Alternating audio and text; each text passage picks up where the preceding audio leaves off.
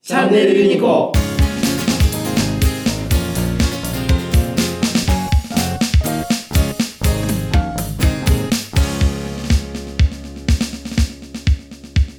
今日語彙力向上に書いたんですけど、うん、永久戦犯って永久戦犯って言いますねどういう意味だと思いますあの東条はいさん、はい、ね それこそ東条さん、ね永久東条英機とか東条英永機久戦犯じゃないですか、うんうんじゃあ B 級戦犯と何が違うの何が違うから ABC ってあるのっていう話って考えたことありますえー、なんか罪の重さじゃないですそうでしょ、普通みんなそう思うんですよ、うん違うんですよ、うんあの ABC っていうのはその何をしたかってどういう戦犯なのかっていグルうープ種類分けなんですようんうんうん単純うんうんうに。んで ABC ってついてるのは単にあの文言の箇条書きの A 点 B 点 C 点っていうだけだったんですよ。でなぜか日本人はそれ Q っていう字を当ててしまったんでレベルだと思ってるんですよあ。あなるほどうん、だから今仕事とかで失敗してあいつが永久戦犯やとかいうのは、そういうふうに誤解してる人が使ってることへえ違うんですよ単なる罪の種類なんですなるほどあのレベルレベルじゃない、えっとうんグループ A の罪を犯しましたそうですそうね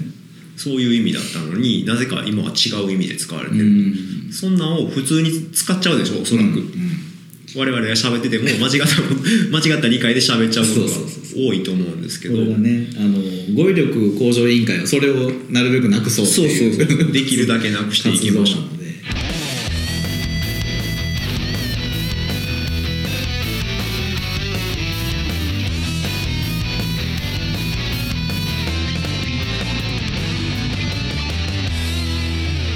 撲滅は難しいと思うんですけど少なくともうちの会社にいる限りは、うんなるべくそういう雇用はしないでほしいなっていうそうですね思いですねうんいや知らんことが多いなと思いますよ、もうザクザクありますよ日本語にはうん、でも楽しいけどねうーんこう言葉があるということはそれぞれうんに微妙なニュアンスの違いとかありますね歴史の違いもあってうん多分それが言えるっていうことは頭で考えることもできるので、うん考えてる時に一番適切な状態を言葉で表現できるっていうのはすごく大事なことだと思うやっぱ違和感ありますよね自分で伝えてて、うん楽しいなって、ううんこれ楽しいなは楽しいなんやけど、うんどの楽しさ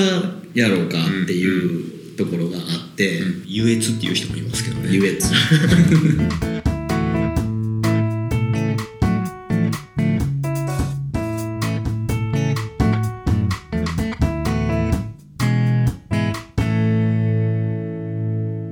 チャンネルユニコ